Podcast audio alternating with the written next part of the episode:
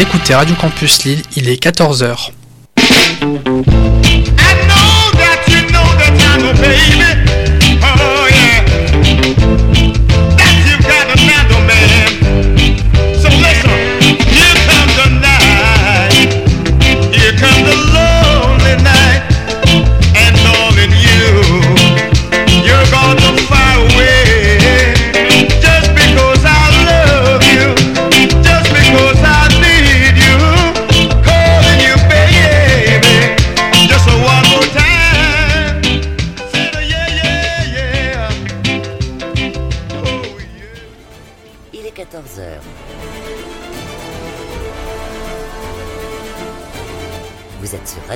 Campus.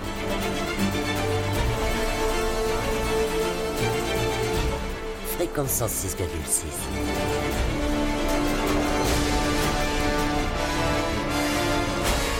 C'est les aventuriers des salles obscures.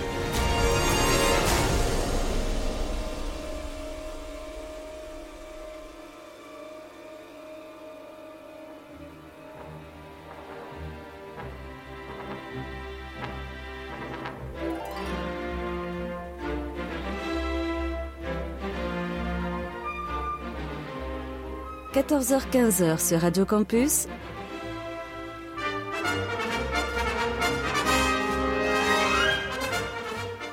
Les aventuriers des salles obscures.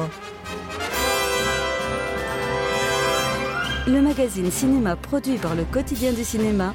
Présenté par David Marmignon.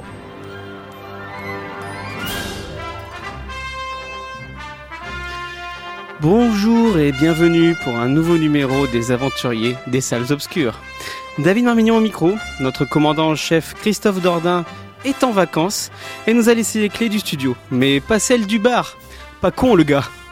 Pour, pour parler Sinoche dans la joie et la bonne humeur, aujourd'hui je serai accompagné de l'encyclopédie sur pattes Christophe Colpart, du cinéphage à l'appétit pantagruélique Victor Van de Katsi, du patriarche, Fouad Boudard et de l'aussi guttural qu'exigeant Ryan Mézioud.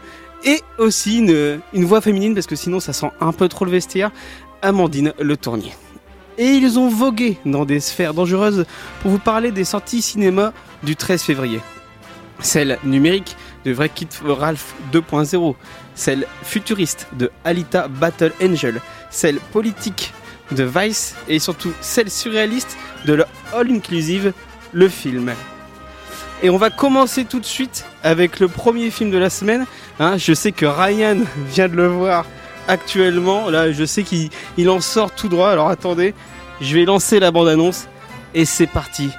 Attention les gars, c'est du lourd.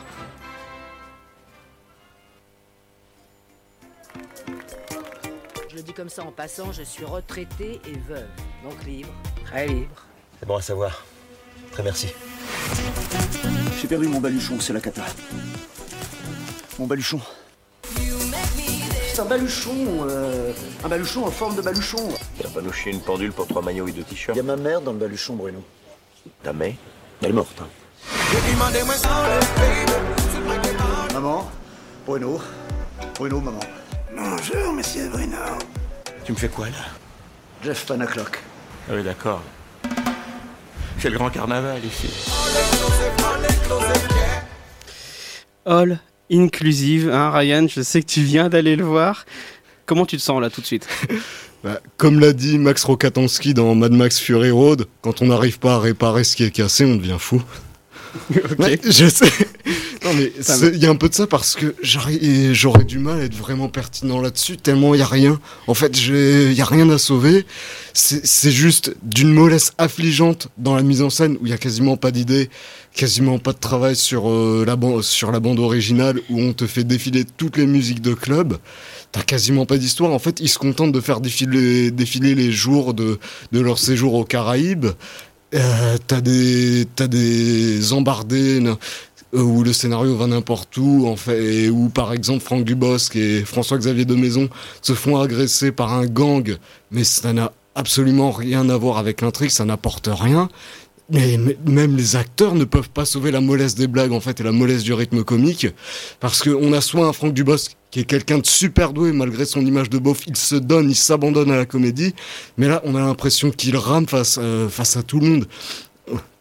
J'ai plus les mots, désolé. Alors, non, alors, pour la petite histoire, on va vous raconter les petites coulisses de l'émission. On, on l'a vu avec Christophe Colpart en, en Day One euh, dans la salle. Et alors, dans le film, tu as jour 1, jour 2, jour 3, suivant les jours de, de, de la, des vacances. Hein. Et euh, dans la salle, tout le monde disait Allez, plus que 5, allez, plus que 4, allez, plus que 3. Et c'est exactement, exactement ça. Hein. Bon, Christophe, euh, t'as vécu l'horreur, t'as vécu l'enfer? Ah ouais, carrément, parce que c'est vraiment insupportable. C'est mou, ça n'a aucun rythme. Oteniante ne fait que se recycler lui-même sur les sur les bases de, de la trilogie Camping. Euh, il pioche aussi dans, dans, la, dans la trilogie euh, des Bronzés, euh, le tout saupoudré de, des, chefs-d'œuvre du nanar que sont les Max Pécasse, euh, mais en plus avec un casting qui est absolument mauvais, qui est là pour cachetonner, qui ne fait que recycler euh, des blagues vieilles de 35 ans qui ne sont plus drôles, qui ne sont plus d'actualité. Puis euh, puis il y en a qui sont complètement freestyle en roue libre. Euh, de maison est hyper agaçant, euh, Balasco, euh, n'en parlons pas, c'est une catastrophe Et totale. alors, et on va rajouter une petite, un petit truc.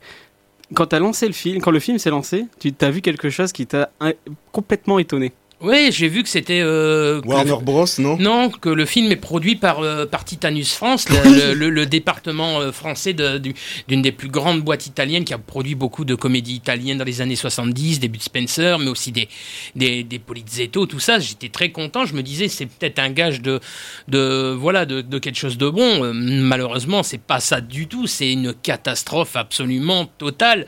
Euh, moi, j'ai failli mourir. hein. Euh, Absolument, j'ai failli me décomposer euh, pendant une heure et demie. Ryan, tu voulais rajouter quelque chose?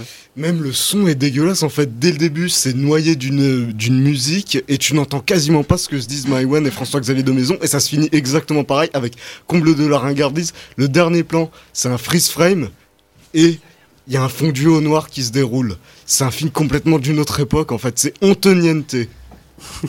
Alors que voilà Fouad, notre Fouad national qui vient d'arriver. Bonjour Fouad, comment ça va? Lequel C'est celui-là Ouais, c'est celui-là. Oh. Bonjour tout le monde. Comment ça va Bah ça va, je me suis euh, bu une petite orangeade. Ah voilà, c'est important. cool. Alors, t'as, t'as- t'as loupé grand- euh, quelque chose d'épique parce qu'on vient de parler de All Inclusive. euh, je veux dire, euh, Oh, je suis tu voulais pas, tu voulais pas manquer ça. hein Ah, je suis, je suis frustré là. Faut- du coup, je vais m'en aller. J'ai envie de m'en aller là. Bon, je pense qu'on va clôturer. Reste, on va défendre Vice. Je pense qu'on va clôturer le, le dossier All Inclusive. Hein, Fabien Antoniette dans toutes Ouais. ses œuvres. Et on va qui passer. c'est qui a aimé là? C'est qui qui a aimé? Bah personne. C'est ouf. Ah, pense que Là qui me rassure. je pense que personne ne peut aimer ça. De toute façon, dans la salle, avec- quand on a été le voir avec David, Ouais. euh, même euh, même le même le reste du public était Mhm. n'adhérait pas du tout à la au, au truc. Bah, C'est ce matin, ça soufflait à peine. Que c'est qui me disait, c'est dommage parce que c'est un vrai sujet de cinéma. Euh, Les clubs de C'est vacances. ça, c'est les clubs des vacances. Ouais, mais- il y a vraiment quoi faire en termes d'é- d'écriture, mais. Bah oui, mais là justement, euh, non. Ah bah voilà, Mais- c'est mais- réglé. Mais c'est Non, il y en a enfin, pas. c'est hallucinant de voir à quel point le film ne raconte rien.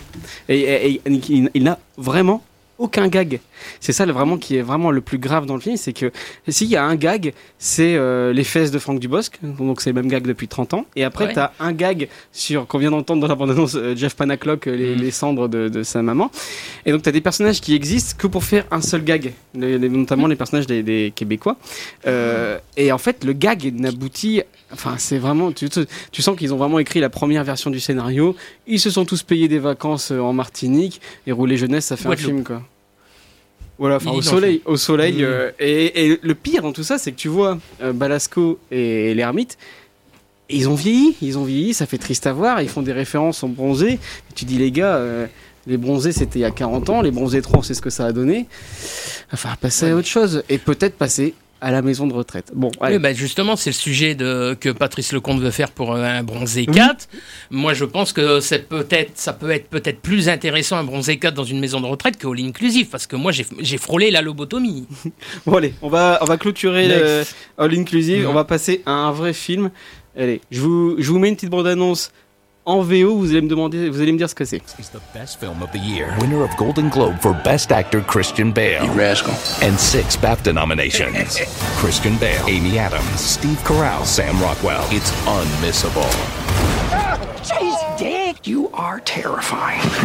Vice. In cinemas January 25th. avec euh, Christian Bale, Steve Carell. Enfin, deux fois tu les fais mieux que moi les les voix à l'anglaise. Donc du coup, Vice, hein, réalisé par Adam McKay, qui depuis deux films euh, s'intéresse moins aux abrutis congénitaux et s'intéresse aux abrutis qui nous gouvernent. Et donc du coup avec Christian Bell, Amy Adams, Steve Carell, et donc du coup ça raconte l'histoire de Dick Cheney qui a réussi à se faire élire vice-président aux côtés de George W. Bush et devenir l'homme le plus puissant du pays et ouais, c'est la classe. Mais alors du coup, gros, gros, gros prétendant aux Oscars des meilleurs acteurs, du meilleur film, du, de la meilleure salade niçoise. Et donc du coup, euh, qu'est-ce que vous avez pensé du film? Oh, je vais demander, je vais demander ouais, mon petit Victor, mon petit Victor, mon petit Victor préféré. Ah, c'est la, la douche froide, hein, parce Oh, que... Ah oui, c'est vrai qu'il a, il a pas aimé le film. Attends, du coup, j'ai passé la parole à Fouad. Vas-y, Fouad. Alors moi j'ai adoré le film. Non, du coup, il J'ai adoré. J'aime bien, ça fait. Bah, je sais pas, peu importe. hein. Euh, euh, moi, j'ai adoré. J'ai- J'aime beaucoup Adam McKay. Qui est, euh, faut, faut voir, faut voir tout Adam McKay. C'est un, vraiment, c'est une filmographie. Son meilleur film? Exceptionnel. Il a fait des chefs-d'œuvre. hein. Il a fait Frangin malgré eux. ouais. Il a fait Ricky Bobby, roi du circuit. Et euh, il a fait le- son dernier effort là. C'était, euh, enfin, Il y son avait The Big Short avant le casse du siècle. voilà, et Et, The il Big y avait Short. Very Bad Cops avant. Voilà, c'est ça. Et The Big Short, en fait, qui, est- qui, est- qui parle, qui, est- qui, qui réussit l'exploit de rendre palpable euh, la crise de 2008, en fait, et de rendre compréhensible des mécanismes boursiers totalement euh, fous. Le film réussit l'exploit à rendre compréhensible ça et à en rire et aussi en même temps à, nous alerter sur le, côté dramatique de cette crise. Donc Adam McKay, qui est un cinéaste foncièrement politique, hein, qui, fait de la, qui, a toujours fait de la politique, qui a toujours brocardé son pays, à la fois euh, c'est son peuple et c'est sa morale. Et là, il nous revient donc avec euh, ce, ce portrait complètement fascinant de Dick Cheney, Dick Cheney qui, qui était dans l'ombre de George Bush Jr. Dès Richard Nixon, il était un peu dans son ombre. Ouais, ça voilà. a commencé comme ça. C'est un, un mec de l'ombre en fait, et euh, c'est un espèce de, c'est un parcours euh, de d'un mec à qui tout, tout, euh, ne- enfin, qui avait tout pour perdre à la base. Hein qui avait tout pour perdre, euh, s'il est gratiné, hein, le film s'ouvre alors qu'il est en état d'ivresse, etc. Donc euh, le film insiste bien sur le Qui caractère ne l'a jamais été. improbable, ouais, alors qu'il n'a jamais été. C'est le caractère improbable de ce personnage qui, qui n'a rien pour lui, en tout cas euh, très peu de choses. C'est quelqu'un qui, par contre, qui est extrêmement, et le film le montre bien, extrêmement intelligent et t- extrêmement malin. Et et, c'est une fresque vraiment fabuleuse sur un grand salopard de notre époque Euh, et qui plus est porté par un Christian Bale absolument extraordinaire. Euh, Meilleur acteur euh, aux Oscars ah pour toi ouais, ou pas ouais, moi ça me dérange pas. hein. Il Moi le mérite amplement. Il l'a jamais eu en plus, hein, je crois. hein. Il l'a pas eu en second rôle pour The Fighter. Ah, je sais plus, je sais plus. Mais euh, Christian Bale ici qu'on ne voit qu'on ne voit plus jouer, on ne voit pas jouer. Euh, et en plus sur le papier, il a vraiment pas la tête de Di- Dick Cheney. Je veux dire, ce sont deux personnes qui ne se ressemblent pas du tout. Et il arrive à l'incarner li- littéralement. C'est extraordinaire. Euh, c'est un, c'est un film absolument. Foisonnant, euh, très scorsésien et Oliver, et Oliver Stonien. Alors dans- attention dans parce que c'est des sacrées références dans que tu son ah mais je suis totalement serein ouais, ouais. Euh, très c'est très imprégné d'Oliver Stone d'ailleurs il a pris le même monteur que il a il a piqué le monteur à C'est Oliver Stone encore Win, il me semble, Encore Win, ouais, avec ça. lequel il, va- il avait déjà travaillé sur The Big Short, le casse du siècle. ah voilà absolument donc on retrouve cette fièvre cette fièvre euh, dans, dans le montage et en plus il réussit comme un, un petit peu à nous attacher à ce mec. Moi, je, je, je cache pas avoir été un petit peu euh, attendri, un peu attaché à, ce salopard en fait. hein. Quand tu dis euh, attaché, ça veut dire que tu aimes les salauds, tu aimes les, les bad boys, Fouad?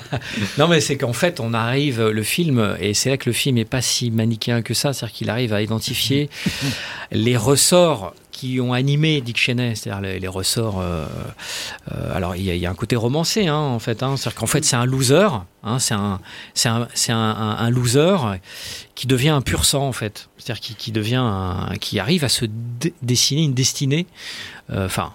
Euh, même si elle n'a rien de glorieux, hein, euh, mais il arrive à réussir à se hisser au sommet du pouvoir, alors qu'à la base, c'est une chèvre. Quoi. Et donc, euh, on a aussi un pur sang dans l'équipe. C'est Victor, mon petit Victorinou. Alors, tu as apparemment détesté le film. Ouais. Ouais, Alors, alors. euh, pourquoi Parce que bon. Genre, genre, alors. Ouais, non, voilà, mais- voilà. Adam Hmm. McKay, ouais, c'est quand même une valeur sûre de la comédie américaine. Ah. Euh, Frangin Malgré eux, c'est, je crois que c'est ma comédie préférée. Et The Big Short, je l'avais trouvé. euh, ben, tout ce qui, tout ce qui, est- ce qui fonctionnait parfaitement dans The Big Short, c'est-à-dire euh, user des, de différentes sortes de régimes d'image, notamment celle de la pop culture, pour rendre palpable ces problèmes euh, de, des subprimes, la crise des subprimes. Ça, c'était un film brillant pour ça.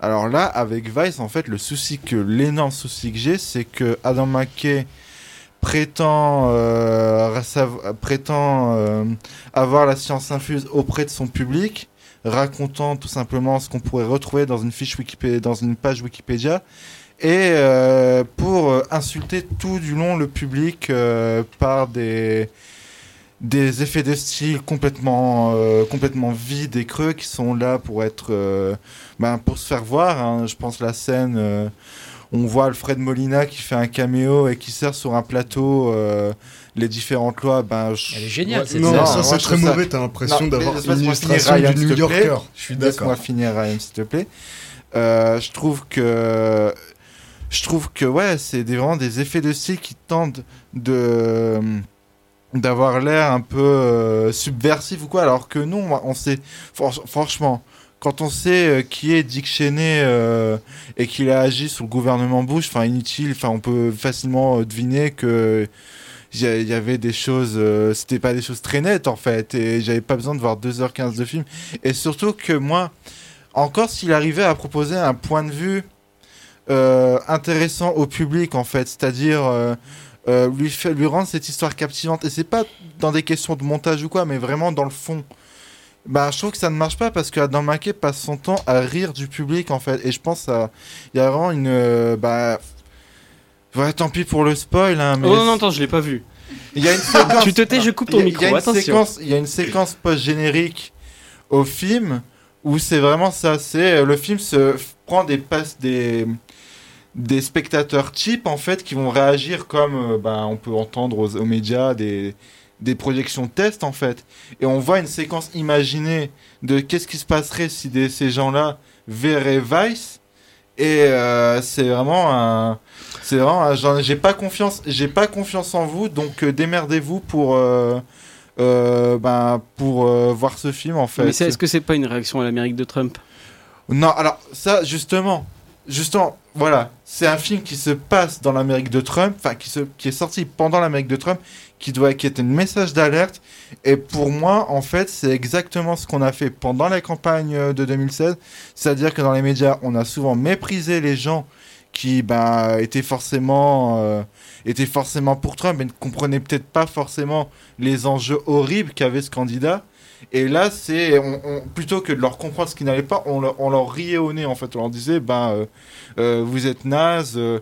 Là, ce film fait exactement la même chose. Fouad? Je suis, je suis d'accord avec toi. Cette, cette pause générique euh, est de trop. C'est Ouais. la faute d'orthographe du film et en plus, elle est en contradiction totale avec son propos. C'est-à-dire que l'Amérique de Dick Cheney, c'est l'Amérique qui a amené Trump. Et c'est là où le film se trompe parce que pour lui, il semble dire que c'est la même chose. Que l'Amérique de Trump, c'est un retour de l'Amérique de Dick Cheney. Alors que c'est totalement l'inverse. C'est que l'Amérique de Trump les- elle a été générée par l'Amérique de Dick Cheney avec ses trafics, ses, ses, euh, ses intérêts, sa crise économique carabinée. C'est cette Amérique-là, complètement euh, prise en otage par, des, par une oligarchie, par des, des- des gens qui se, se l'ont accaparé. C'est cette Amérique-là qui a, qui a dit on en a marre et qui a fait voter Trump. Là, c'est une grosse faute du film, en fait. Mais à part ça, c'est brillant. Mais bon, comme, on- comme disait Jodassin, l'Amérique, je vais l'avoir et je l'aurai. Ryan Alors, ce qui est plaisant aussi devant ce film, c'est que là où je suis pas d'accord avec toi, Victor, sur le côté fiche Wikipédia, c'est que le film arrive à être plus que ça dès le début, puisqu'il t'annonce que Dick Cheney est un personnage extrêmement secret. C'est, c'est tout, c'est la promesse du film, en fait, de nous faire découvrir le- l'homme le plus puissant sans qu'on ait su que c'était l'homme le puissant. C'est-à-dire qu'il agissait dans l'ombre, c'est un personnage très secret, il te l'annonce dès le début. Et du coup, il peut combler les vides avec de la, pure fiction, en fait. On sait que quand euh, il s'adonnera à certains délires avec, euh, avec le montage, on sait qu'on est dans une limite dans un conte, en fait, sur une allégorie. sur une figure du mal de l'ombre, une allégorie de l'opportunisme. Le seul problème, c'est que dès le début, il te l'annonce avec une voix off très très lourde que tu auras pendant tout le film, qui ajoute une péripétie un peu trop, qui ajoute des péripéties de manière trop didactique en fait, et un peu artificielle. C'est-à-dire que le fond est bon, mais que des fois Adam j- on a l'impression qu'il se fait pas assez confiance et qu'il va multiplier les effets et les sbroufs au détriment du- d'un savoir-faire plus classique. En fait, il y a, y a quelques scènes comme ça où il arrive à se poser, à raconter quelque chose, mais des fois dans un déluge de verbes et dans, un, dans ce déluge de verbes et d'effets de style, on s'y perd un peu en fait et on a l'impression qu'il veut, il veut, il veut absolument montrer que c'est un grand réalisateur en fait et euh, qu'il multiplie les, les effets ostentatoires. Mais le film passe grâce à, à, ces excellents acteurs. Comme l'a dit Fouad, Christian Bale est excellent et il m'a fait penser à Gary Oldman dans Les Heures Sombres avec euh, l'incarnation d'une figure politique. Mhm. Il se vieillit, il se grossit, il Donc, se maquille. ah, mais là, Oscar du meilleur plus- acteur l'année dernière, rappelons-le. euh, j'espère qu'il l'aura parce que là, il est plus incarné. En fait, t'as pas juste l'impression d'avoir un mec en train de bosser. Des fois, Christian Bale arrive à s'effacer derrière ça. Alors, je, je vois Victor qui, qui, qui souffle. Euh, tu préfères Kristen Bell ou Rémi Malek pour Ouais, Bohemian Rhapsody? Non. Alors, Allez. Bah, je vais te prendre la case Willem Dafoe pour euh. At- pour euh, At Eternity's Gate plutôt. Ce il serait est en bien. ce moment disponible sur Netflix, hein, Voilà. c'est ça? Bon, Christophe, tu voulais euh, ajouter quelque chose sur Ouais, je voulais ajouter Ouais. que effectivement euh, Christian Bell a bien eu l'Oscar en 2011 pour The Fighter, dans euh, acteur dans un meilleur second rôle. D'accord. Amplement mérité. Il peut jouer une, il peut jouer une porte, un canapé. C'est formidable. C'est vrai que c'est un, acteur qui s'investit à fond dans ses rôles. Suffit de voir euh, The Machinist, dans lequel il a perdu des, des- euh, je ne sais plus combien de kilos Ouais, il pour s'est être mis en danger. Hein. Euh, oui, Ouais. c'est vraiment mis en danger. Et puis après, reprendre des kilos, euh, je ne sais euh, presque. les- Batman. pour, euh, pour le Batman, euh, Mm. reprendre presque, je crois, plus de. Une trentaine de kilos, ouais, un truc comme ça. Ouais, 25, ki- 25 ou 30 kilos. C'est c'est un- c'est- c'est quelqu'un qui est assez impressionnant. Il est d'ores et déjà dans la légende. hein. Euh, il- bah, de toute façon, c'est- dès Il ses- un peu penser dès à Marlon Brando, tu vois, dans la Un force peu, du ouais, jeu. Un peu. Parce que de toute façon, dès ses premiers rôles, il- c'est quelqu'un qui s'est mis quand même en danger. Un, un des premiers rôles qu'il a fait connaître, c'est quand même American Psycho. Et euh, c'était pas évident à jouer parce que le, le roman avait quand même une réputation d'inadaptable en salle, euh, en film. Ouais, le film est un peu foiré, mais euh, le Bale film est- n'est pas, euh, est est pas au niveau du bouquin, Ouais, mais de toute façon, tu pouvais pas faire le bouquin Mm. littéralement parce qu'il il y a des scènes dedans qui ne sont qui sont infilmables. Ouais. Donc euh, il a fallu remplacer par, euh, par autre chose, mais, euh, mais tu vois tout de même, même s'il n'est pas aussi euh, bon que le livre, Mm. euh, le film vaut surtout pour l'interprétation de Belle parce qu'il est quand même hyper habité par le Ouais. personnage. C'est souvent comme ça avec Christian Bell. Le film est pas extraordinaire, mais tu Bah, retiens c'est- c'est pas de l'interprétation. la, c'est pas de la balle. Euh, Et je pense qu'on va s'arrêter là. Mais ouais, c'est une blague Euh, mais particulièrement Bale, c'est l'un des rares acteurs, en fait. Il est dans un film, va voir le film. C'est-à-dire que Oui, c'est voilà. un label de qualité à lui tout seul, en fait. Ryan C'est un- Comme dit euh, David, on est un petit peu entre euh, Brando et puis euh, et puis aussi Et euh, Michel Boujna. Tu peux ah, le non. Euh, Daniel Day-Lewis. Et, et bientôt, on dira, euh, tiens, c'est très Christian Bale ce qu'il fait. Enfin, tu vois, euh, je pense qu'un jour, on dira ça. comme ça. Bah, dernière, c'est- la semaine dernière, c'était l'émission 750 des aventuriers. Mm. Dans l'édition 1356, et ben on dira ça, tu vois. Ouais, on dira ça. Est-ce qu'on sera encore là? Seul l'avenir nous dira. Ryan. nous dira. Et Mm. en fait, insister sur euh, la performance de Bale, il le faut, mais ce serait, mais faut pas oublier de citer les seconds rôles qui sont tous très bons aussi, Bien que ce soit Amy Adams, Amy Adams. Sam Rockwell en George Bush, Mm. peut-être encore plus ressemble, peut-être meilleur que le George Bush de Josh Brolin dans le film de Oliver Stone, et euh, Steve Carell en- dans le rôle de Donald Rumfield. Eux aussi, ils arrivent. Malgré la super performance de Christian Bale, à trouver des moments pour exister. S'ils se font vampiriser par le personnage de Dick Cheney, les acteurs ne sont pas vampirisés. Et pour finir, quand tu disais que c'est un film sur les abrutis qui nous gouvernent, il y a de ça en fait, mais Vice c'est surtout la défaite de, ces abrutis en fait, qui comme euh, par passivité ou parce que ils avaient des ornières ou ils ne voyaient pas ce qui se passait devant eux, ont permis à un type super malin de prospérer en fait et de, de se faire manipuler par eux en fait. Et euh, il y a l'excellent Eddie Marsan. Ah qui oui. joue euh, Paul Ouais. Wolfowitz. J'ai pensé pour toi quand je l'ai vu apparaître. Ah, euh, L'excellent Eddie Marsan, et on le voit pas beaucoup, mais on le voit quand même, c'est un immense acteur. Et puis euh, Jesse Pl- Plemons, Ouais. j'écorche pas son nom, Jesse Plemons, Ouais, c'est euh, qui le l'excellent. Matt Damon plus jeune, c'est ça hein? Voilà, c'est ça, excellent puis- Jesse Plemons qui, qui a un rôle très important dans le film. Ouais. Eh ben c'est ce qui clôture ce débat. Ma somme, somme toute euh, parfaitement passionnant sur, euh, sur Vice. On se retrouve juste après ça.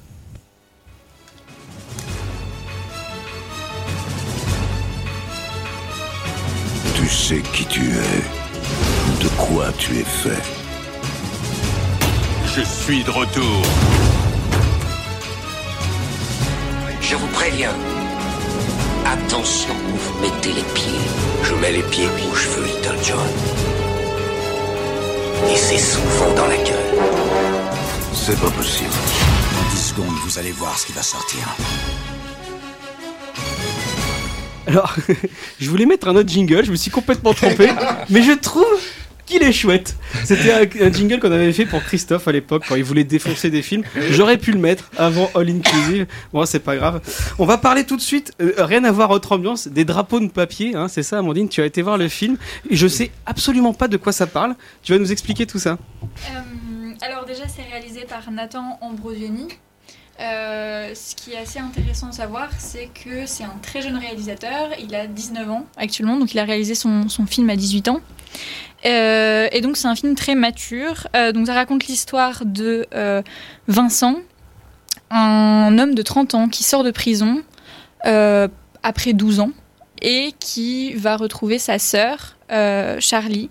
Et donc c'est tout ce processus de reconstruction, de comment on se réapprivoise alors que ça fait tant d'années qu'ils ne se sont pas vus, l'absence du père, l'absence de la mère. et, et donc du coup on suit ces deux personnages-là. Euh, donc ils sont interprétés par Noémie Merlan et Guillaume Gouix. Donc ils sont Très bon acteur, Guillaume. ils, Gouix. ils sont tous les deux euh, excellents dans ce film. Ils sont vraiment euh, très touchants. euh, euh, ils ont été très bien diri- dirigés pour le coup. Euh, on sent euh, tout au long du film toute l'influence de Xavier Dolan, euh, en particulier de Mommy euh, dans la, en termes de photographie, euh, puisque c'est des c'est énormément de, de gros plans. Euh, mais c'est tellement de gros plans que là, c'est vrai que c'est des, des choses qui ont été un peu, euh, un peu énervantes à, à voir parce que c'est tout au long du, film. Il, y doit quand même y avoir euh, hein, Il refait pas le 4 tirs quand même. Le quai L'écran euh, séparé comme ça avec des grosses bandes sur les côtés. Non, non, non, non, non, non, non. On a du bol sur ça, mais par contre, c'est vraiment des plans hyper resserrés. Alors après, il y a du pont parce que il y a vraiment un très beau travail sur euh, la peau. Euh, on ressent vraiment le, le- le velouté de la peau. C'est vraiment très, très beau. C'est très esthétique, mais c'est trop. Il y a un moment, c'est trop. On a besoin de- d'un peu d'espace. euh, euh, mais c'est une façon de montrer que les personnages sont complètement prisonniers de leurs émotions, donc c'est aussi euh, un point de vue intéressant.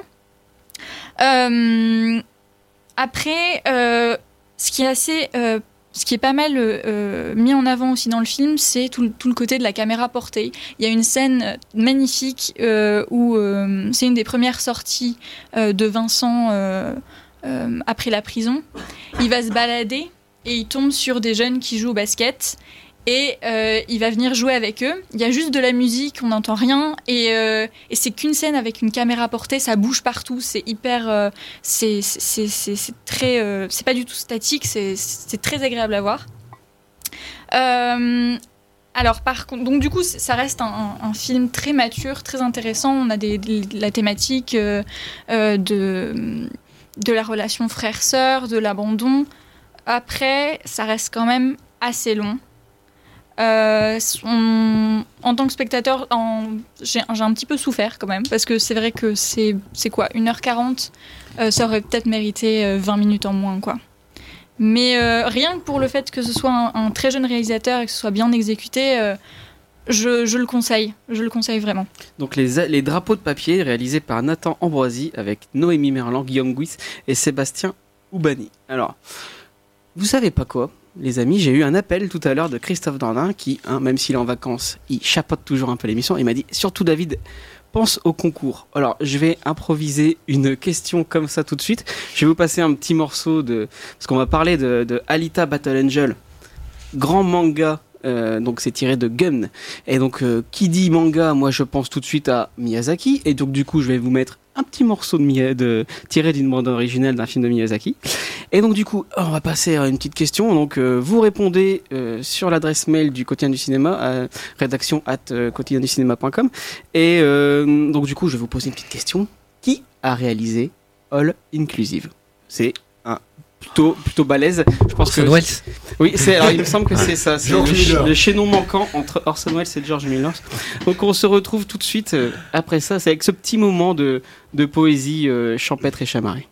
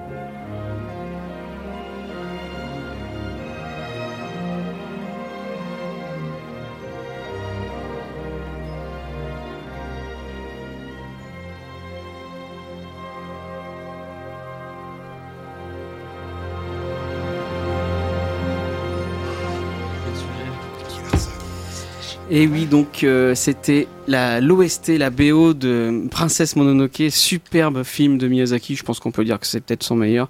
Donc c'est composé par Joe Isayashi. Pardon, hein, j'ai pas la, la puissance de Fouad pour bien prononcer les, les noms de famille. Et alors du coup, on a appris une, une sacrée triste nouvelle, euh, hein, Christophe. euh, Ouais. C'était ce matin. Bruno Gantz qui Ouais. est décédé. Ouais, Bruno Gantz est décédé euh, ce matin à l'âge de 77 ans. Euh, C'était un acteur d'origine suisse euh, qui a beaucoup travaillé avec Wim Wenders, entre autres, mais aussi Werner Herzog. Il jouait d'ailleurs Jonathan Harker dans Nosferatu avec Klaus Kinski et Isabella Gianni. Puis il est surtout connu pour avoir interprété Adolf Hitler dans le, dans, dans le film La chute d'Olivier Hirschbel. C'est un peu ce qui a relancé sa carrière. C'est hein, ce qui a relancé sa carrière, parce que c'est quelqu'un qui a fait beaucoup de grands films. hein. Euh, C'est pas- quasiment son premier film, c'est 1976, C'est Lumière de Jeanne Moreau. C'est une des rares réalisations de Jeanne Moreau. Après, il y aura euh, Ces garçons qui venaient du Brésil de Franklin J. Schaffner avec Laurence Olivier et puis Grégory Peck. Euh, mais aussi... euh, il, aura- il travaillera aussi avec des, des réalisateurs français comme euh, Jean Portalet pour 5% de risque ou Claude Goretta pour La Provinciale, euh, mais aussi en Italie avec Mauro Bolognoni pour La Dame aux Camélias. Il a fait beau, c'est un acteur qui a une très très belle carrière, qui a fait, euh, qui a fait euh, si loin si proche. Les- bon, il y a un de ses plus grands rôles, c'est Les ailes du désir de Wim Wenders. Et, et, euh, ouais, puis c'est surtout un mec qui a une pré... quand tu le vois, il a une présence Ah, il a- et Total. Genre, euh, Total. il a un petit rôle dans le cartel de Ridley Scott. Ridley Scott. et Il joue le rôle du diamantaire. Ouais, Voilà, j'allais en parler, effectivement, ouais, il a un Dans, petit- euh, il est- il est bah, impressionnant. son- un de ses derniers rôles au cinéma, c'était dans The House That Jack Built euh, Oui. de Lars von Trier. Voilà. Où il jouait euh, Virgile. Il était impressionnant dedans. Peu dommage Euh, de finir sa carrière sur ce film. Mais non, ce n'est pas ça, ce ne sera pas ça. Ah. Son dernier film, ce sera le nouveau Terrence Malick. Ah bah là d'accord. Voilà. Il a fait aussi la bande abadère du d'elle sur, euh, sur les événements politiques des années 70. euh, C'est un film que t'aimes beaucoup ça. Ouais, ouais, ouais. C'est un film que j'aime euh, particulièrement bien parce que c'est c'est une vraie épopée euh, politique de 2h40, mais euh, t'as pas un temps mort. C'est c'est très rythmé. C'est c'est un très très bon film. Après, il a fait aussi il a fait aussi de ce qu'on appelle de l'alimentaire.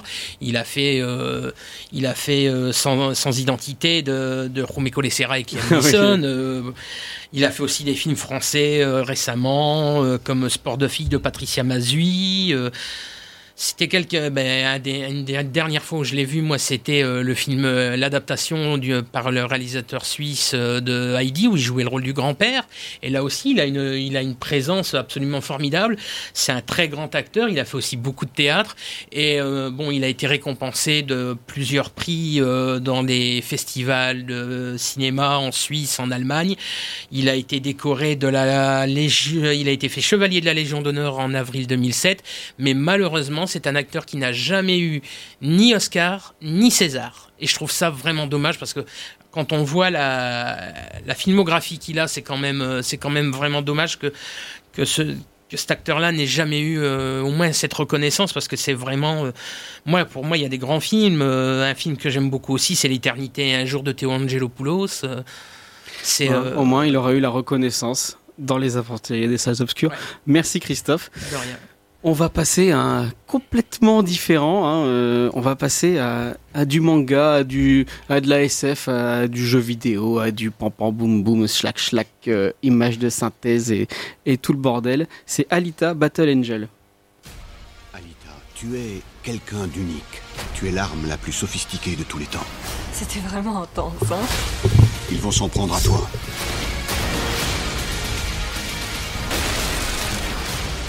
Je ne reste pas passive. En présence du mal. Y a des garçons qui seraient intimidés par une fille comme toi. Me cherche pas alors.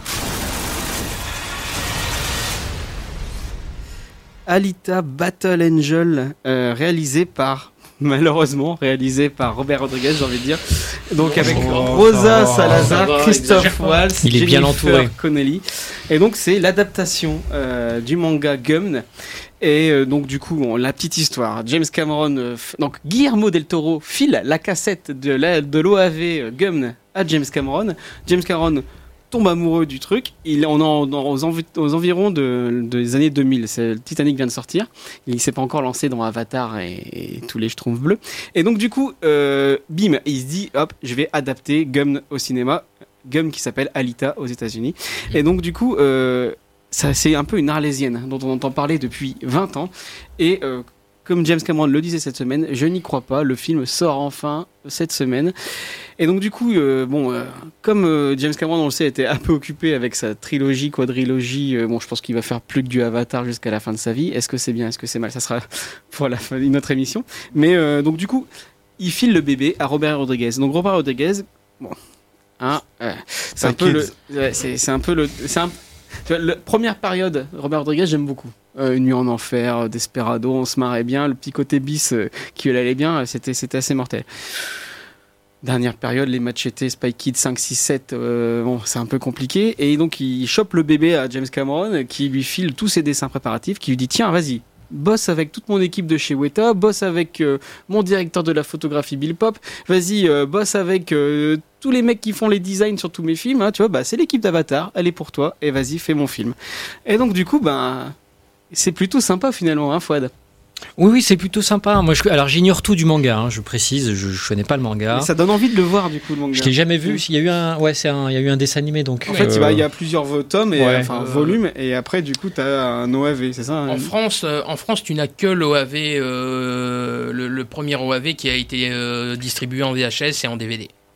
Et donc, euh, c'est- je, je suis tellement inculte euh, du manga que je pensais que la série avec, euh, avec Jessica Alba, Dark Angel, produite Mais ah ouais, produit par, mais- Cameron, je pensais que c'était ça. il y a- y, déjà du gum dans Ah, Dark Angel d'accord. film, Je ouais. pensais Il y a des influences. Ah, il y a des ah d'accord. Il y a je- des je influences. trompe En beaucoup, pas totalement. en beaucoup, beaucoup plus cheap. D'accord. Et, et donc, euh, bon, voilà, donc, donc, du coup, moi, je, je- je- j'ai pris le film euh, tel quel. Effectivement, il est euh, Robert Rodriguez. Alors, moi, j'ai rien, rien de spécialement contre lui. Robert Rodriguez, il est sur son créneau de la série B. Il partage avec James Cameron un goût pour le do-it-yourself. Euh, il fait tout lui-même. il hein. fait tout lui-même. Et ça, je trouve que c'est c'est une démarche intéressante. C'est-à-dire qu'il a, il a ses studios au Texas Troublemaker où euh, le mec, systématiquement, il fait, il réalise, il écrit, il produit, il fait la musique, il fait le montage. Et Il fait même les barbecues. euh, il fait les Ouais, c'est- barbecues. c'est le Texan de base, en fait. Ouais, il a Rodriguez. d'excellentes recettes de barbecue et euh, il a une chaîne YouTube. euh, il, a, il a une chaîne YouTube. Je vous invite à, Allez. à potasser. Il a, il reçoit, il a reçu euh, Francis Ford Coppola, il a reçu euh, Tarantino. Enfin, il reçoit des, des grosses pointures du cinéma et il, est- il, il fait des interviews. Et euh, je sais plus, j'ai oublié le nom de la chaîne, mais euh, regardez, c'est très intéressant. Et donc euh, après, effectivement, Thibaut Inchep. et, et, euh, après voilà, je- il a fait effectivement, euh, il y a The Faculty aussi qui est très bien. The Faculty, c'est super sympa. ouais, ouais. Voilà, il a eu après après Spy Kids, il est, il est parti en vrille. Bon, euh, bref, mais il a son truc et qui il lui est réussi plutôt bien, hein, puisque ses films sont pas chers. Donc ces films sont vite euh, sont des objets rentables. Je regrette juste qu'ils soient vraiment feignants quoi. Parce que même un truc comme Machete, si tu mets un- si tu bosses un peu, tu peux faire vraiment un truc super fun. Euh, surtout la suite, la, la suite c'est encore pire. Machete Kids c'est vraiment une catastrophe. Ça a été Mais- la pas du gain. euh, après, sans plus, j'ai rien contre lui. J'ai été surpris euh, de le voir à la tête de ce film monumental en termes de logistique. Euh, après, pas tant que ça, parce qu'après réflexion, effectivement, ah, il partage avec James Cameron un goût de la bricole. Euh, effectivement, donc c'est c'est tout à fait cohérent. Le film est fait le boulot, c'est divertissant, c'est vraiment pas mal. J'ai été bluffé par la petite Alita là. Ouais, euh, elle est, ex- elle est, elle est extraordinaire. Salazar. Ah ouais, ouais, elle Tout est en performance capture. C'est Ouais. c'est bah, la performance du film, on peut le dire. Ouais, vraiment, j'ai été bluffé. Après, en fait, je regrette que les personnages secondaires soient si peu fouillés. Euh, du coup, je me suis un peu, euh, j'ai piqué du nez entre les scènes d'action. Les scènes d'action sont vraiment bien fichues, les scènes de combat. Euh, Il y a la petite, euh, cette actrice latino qu'on a vue dans euh, Drive. Elsa Gonzalez. Voilà, Elisa Gonzalez qui, qui a un super rôle de, de, de- de cyborg, elle est vraiment impressionnante. Euh, et globalement, c'est c'est- il y a Mahershala Ali. euh, qui joue dedans. super Il y a la sublimissime Jennifer Connelly. Euh, Avec un rôle pourri. Elle est sous voilà, 30 le problème en fait. c'est que entre les deux, entre chaque tableau spectaculaire, je me suis un peu emmerdé. Ah, c'est ça en fait. Euh, il, il- il est, il est vachement aidé par le travail préparatif de Cameron, Mm. mais après il faut remplir entre les scènes et donc du coup c'est compliqué. Voilà, alors j'ai bien aimé la thématique de l'intelligence artificielle, euh, l'âme et le corps, la différence entre le corps et l'âme et le mental, euh, la quête d'identité, la quête des origines, c'est tout ça est très touchant. Je regrette, le traitement est un peu trop, euh, je trouve un peu teens, un peu trop teenager. Mais c'est un- c'est ça, hein, Victor, c'est vraiment un, Voilà. un teen movie. C'est plutôt sympa. C'est un young adulte. Ouais, bah, D'accord. en fait, moi, moi, ce qui me, ce qui pouvait te faire peur pendant les, les deux premières minutes, parce que dès les deux premières minutes, t'as la- l'enjeu du film qui est directement exposé. Hein, c'est, euh, Ça va très très vite. Ça hein. va très très vite. Et euh, en fait, ce qui me fait, ce qui m'effrayait au début de ce film, c'est ce côté young adulte, littérature à la franchise, à la Hunger Games et tout. Et le film va un peu dans ça. Mais moi, ce qui m'a plu, c'est que euh, comme on a une empathie, une attache immédiate pour l'héroïne, ben on plonge en fait dans cette espèce de candeur qu'elle découvre. Elle découvre euh, cet environnement euh, que nous aussi on ne connaît pas euh, au début et qui, pour le coup, après qu'on soit tapé des tas et des tas d'adaptations de young adultes pas vraiment terribles comme bah, le dernier exemple en date c'était Mortal Engines où en cinéma bah c'était très c'était assez Quoi? c'était- désolé. Ah Oui, c'est oui, vrai oui, non. oui, oui, oui. Le- Si, si. le- on en reparlera suis après si on faut dans un un autre autre débat. voilà c'est un autre débat. Mais en fait là on sent vraiment on, on a ces on voit que c'est propre au cinéma de Cameron. On a ces- on a cette découverte en fait. Et petit à petit on évolue dans l'histoire on plonge on avance dans cette histoire qui devient de plus en plus violent. Et moi pendant j'ai vu le film en séance la première séance au matin il y avait des gosses dans la salle. Je me dis mais c'est c'est quand même assez violent pour eux euh, tous ces démembrements Ouah, c'est bah, je pense que c'est le côté plus violent que Gremlins, tu Bah, vois. c'est un côté Spy Kids. meurt en plus, c'est terrible. Ah non, euh, spoil pas. c'est un côté Spy Kids euh, pour adultes quoi. Et j'étais j'étais pas surpris en sortant de la salle de voir qu'il y avait un avertissement. Et ouais, plus plus on avance et plus on se prend des, des coups en pleine gueule. On on a l'impression de se faire démembrer en même temps que les personnages. C'est le, le film bascule vers une violence qui moi m'a m'a vraiment euh, estomac je vais pas dire estomaqué pour sortir le grand mot mais on a mal on a mal pour ces cyborgs euh, et pour ces personnages parce que le film ne va ne finalement il va pas dans les poncifs qu'on pourrait attendre en fait. Le film arrive quand même à te surprendre et d'accord c'est peut-être trop chin c'est tout je suis complètement d'accord c'est peut-être même niais mais je trouve que ça marche quand même au processus du film en fait Alors, euh, Christophe, tu vas nous en parler. Est-ce que t'as pas trouvé finalement qu'il y avait euh, quand même un déficit d'écriture dans ce film? T'as du mal à reconnaître le, la patte génialissime de James Cameron Bah, le, techniquement, on peut, on peut pas dire. Le, techniquement, Alita, ça claque. C'est, c'est très beau esthétiquement. C'est franchement moi qui, moi qui ai lu le, le, le manga Gum de 1996, euh, signé Yukito Kishiro. Qui, qui vu les OAV dans les années euh, fin 90. Collection manga, hein, collection ça manga vidéo distribuée par euh, Pathé et Fox. Euh, c'est vrai que j'y ai retrouvé beaucoup de scènes des, des deux premiers tomes du, du, du manga originel. Bon, après, je, je regrette un petit peu le, la, f- euh, ce final un peu brut qui, qui annonce pour moi une, une suite. C'est bah oui, plus avec un chouette caméo Euh, Oui. De toute façon, des caméos, il y en a plein le film, parce Ouais. qu'il y a plein d'acteurs qui ne sont pas euh, crédités Mm. euh, au générique.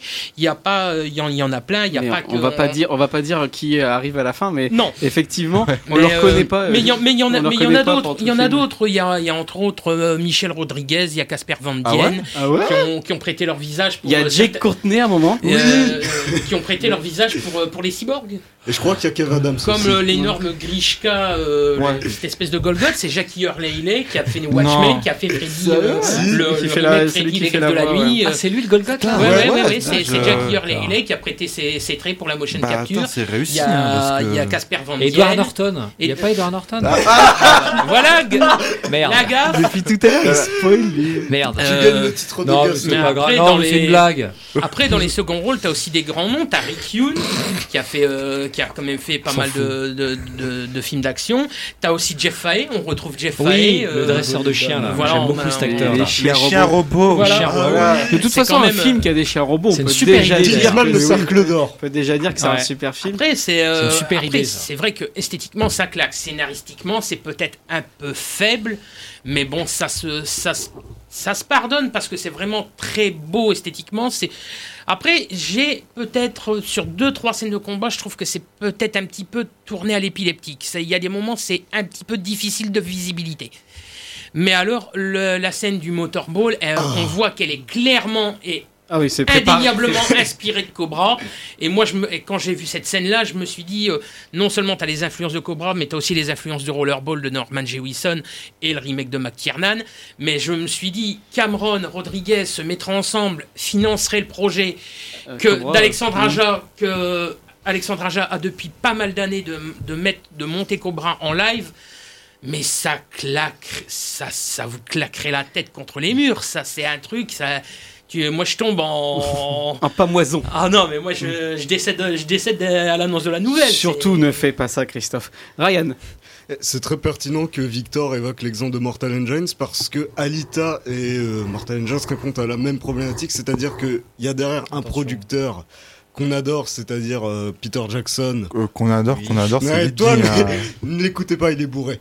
Et donc il y a un producteur, un artiste qu'on adore à la Mhm. production, Peter Jackson pour Mortal Engines et James Cameron pour euh, Alita Battle Angel. Et ils ont été obligés de sous-traiter à Christian Rivers pour euh, Mortal Engines et à Rodriguez pour, euh, pour celui-ci.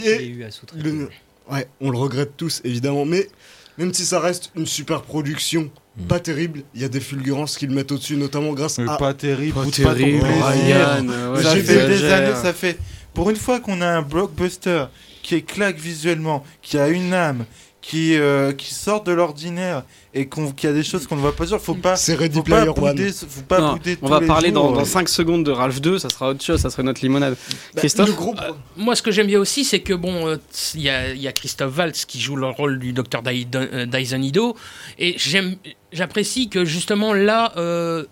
Euh, Christophe Valls fait pas son Christophe Valls Oui. euh, à, à répétition. T'as pas, j'ai pas eu l'impression de voir euh, Valls nous refaire euh, le frelon vert, euh, Inglorious Bastard à tout bout de champ. Il est beaucoup plus, euh, il est beaucoup plus dans, dans son sobre. rôle et en plus Il est la sous. Et il est sympa et on, l'adore vraiment parce qu'il est vraiment sympa. Voilà, et puis euh, ce que j'aime beaucoup, c'est que dans la VF en plus, la VF est pas mal du tout, elle est très bien, elle est très bien travaillée. C'est lui qui double en non, VF, je Non, c'est pas ça. lui, c'est Pierre-François Pistorio, c'est la voix française de James Spader dans Blacklist. Ouais, C'était aussi la voix d'Ultron dans Avenger l'ère d'Ultron, et c'est un acteur de doublage qui est absolument formidable, et, et la voix colle très Ouais. bien au personnage. Elle est, elle est- elle- c'est justement de ne pas avoir fait doubler Valls par lui-même comme sur Inglorious Bastard, ça ça donne pas le côté agressif euh, Hmm.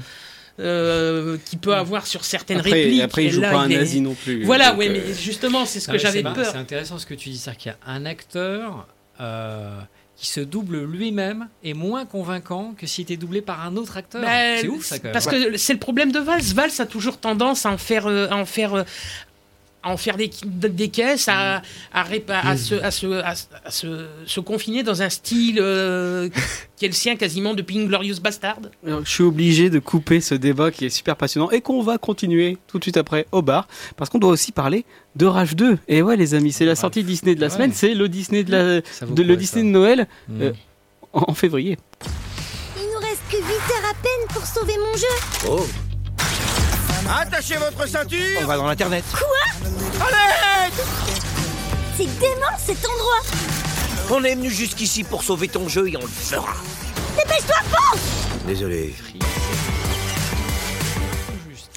Et donc euh, Ralph 2, le Disney euh, Amandine, qu'est-ce que t'en as pensé? Alors, le nouveau Ralph. Euh, ce qui est bien, c'est que on, peut, on peut regarder le deuxième sans avoir vu le premier. Donc ça déjà, c'est très agréable. Donc sinon, bah, la base, les, les enfants vont adorer parce que c'est coloré, c'est foisonnant, c'est bouillonnant, c'est mignon, c'est drôle aussi. Alors après, en tant qu'adulte, euh, il y a une chose qui m'a vraiment euh, euh, agacée, c'est que j'ai eu l'impression que c'était une énorme pub pour toutes, enfin pour toutes les, les grandes entreprises américaines.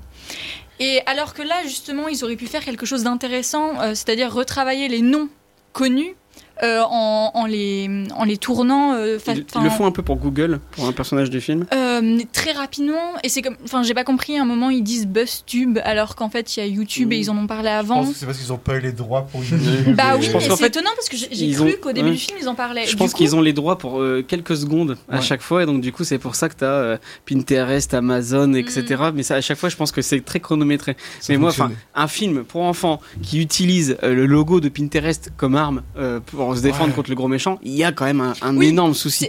Enfin, du coup, ça, c'est vraiment quelque chose qui m'a posé problème. Euh, su- surtout qu'en fait, il n'y a pas de réelle critique d'Internet. On a juste un énorme constat. Mais il y a rien. Enfin, il y, y a des petites choses un peu tristes au moment où Ralph tombe sur les- la section des commentaires et, euh, et où il se fait, euh, où il se fait laminer en fait, et donc il est tout triste. Et euh, il y a euh, une- un autre personnage qui vient le voir et qui lui dit mais attends, une des premières choses qu'il faut pas faire, c'est aller regarder la section des commentaires. Et euh, ok, il y a un constat, mais il y a rien. Et, et c'est vraiment dommage parce que au vu du, du- du public qui est visé, un public très jeune, euh, ils auraient pu faire quelque chose d'intéressant. Victor? Bah ouais, alors je suis, dans la partie où quand on explore Internet dans le film tout le long, alors on a ces- cette énorme page de pub, on a ce, constat, effectivement. Moi je trouve là où je trouve le film euh, assez intéressant, c'est vraiment dans ce côté... euh, c'est un constat sur Internet, mais ça interroge concernant les, les utilisateurs d'Internet, en fait. Et euh, le personnage de Ralph, c'est... euh, Bon, je, je- je- je prévois déjà les, les commentaires style tu fais ton social justice warrior, euh, Victor ou quoi. On va nous refaire le coup de Ralph- Nicky Larson. Ra- non, Ralph, Ralph dans le film incarne vraiment ce problème qui est euh, bah, assez. euh, c'est un peu le, la, la, Ralph fait partie de la Ligue du LOL. Oui, voilà, voilà. Ralph fait partie de la Ligue du LOL. Ralph, c'est un peu la Ligue du LOL dans le film en fait. Oh, ouais. C'est, euh, Ouais, voilà. En, en mode agressif quand même, Ouais, parce que... en moins agressif, mais on vous, enfin, le, c'est, il y a un petit retournement de situation qui fait où en fait le méchant du film serait plutôt Ralph, et ça c'est très bien trouvé. Mm. Et euh, on va, il y a vraiment cette question de toxicité masculine qu'il a dans sa relation avec. euh, mais mais c'est le film, c'est pas mon interprétation. C'est le film qui dit ça, c'est pas mon C'est interprétation. un Disney, à mon avis, il n'y a pas plus consensuel. Non, mais c'est très hein. consensuel. Surtout quand tu passes après Dragon 3, merveilleux film avec une superbe histoire, et là t'as un bidon de lessive ultra commercial qui ne raconte rien et qui est moche comme un pou. Ralph c'est un 2, peu- cela dit, c'est c'est un peu vraiment rigolo. nul. Enfin, la scène des princesses. Non, mais pas Oui, bon, après c'est un peu le dire. seul moment qui Voilà. est vraiment marrant parce que ça revient sur Ouais, parce euh, que c'est quand même là, tout c'est un gros imaginaire. moment, parce que bon, Disney, euh, c'est vrai que ce- ce Ralph 2, il est quand même en- largement en dessous du premier, Ouais. mais euh, c'est vrai que rien que pour euh, les scènes avec les princesses, parce que tu as quand même euh, là euh, presque euh, 30 30 ou 40 ans de princesse Disney euh, sur 10 minutes de temps, avec en plus des, des grosses allusions à ce qu'elles sont euh, en dehors euh, de- des shows, des spectacles. Après, tu as les allusions comme quoi Disney a racheté euh, Star Wars, Marvel, tout ça. Euh, et puis tu as surtout cette euh, petite scène euh, au milieu du générique qui est quand même absolument hilarante parce que Disney trouvait le moyen de faire référence à Monty Python le sens de la vie, c'est quand même euh, fallait quand même avec, super avec bien un trouver. trailer avec Ça fait envie. une blague sur le trailer de Frozen Ouais, dont on a eu le vrai trailer Ouais. cette, Cette semaine. semaine, Du coup, la sortie en France euh, casse un peu la blague, c'est dommage. Ouais. Bon alors voilà, bon bah ça clôture une bien belle émission, j'ai envie de dire. Vous écoutiez Les Aventuriers des Salles Obscures, une émission formidable proposée par le site internet du quotidien du cinéma et présentée par David Marmignon, avec l'aide d'une belle bande de joyeux rire. Amandine Le Tournier, Victor Van de Katsi, Ryan Mézioud, Fouad Boudard et Christophe Colpart. C'est terminé pour aujourd'hui, mais si vous vous ennuyez de nous, sachez que vous pourrez retrouver Les Aventuriers au podcast sur le site de la station www.campuslille.com dans la journée et sur notre compte SoundCloud et iTunes, mettez plein de mais également sur les réseaux sociaux du quotidien du cinéma, Facebook, Twitter, Instagram. On se retrouve la semaine prochaine pour d'autres grands moments derrière un écran. Bonne semaine et surtout bon film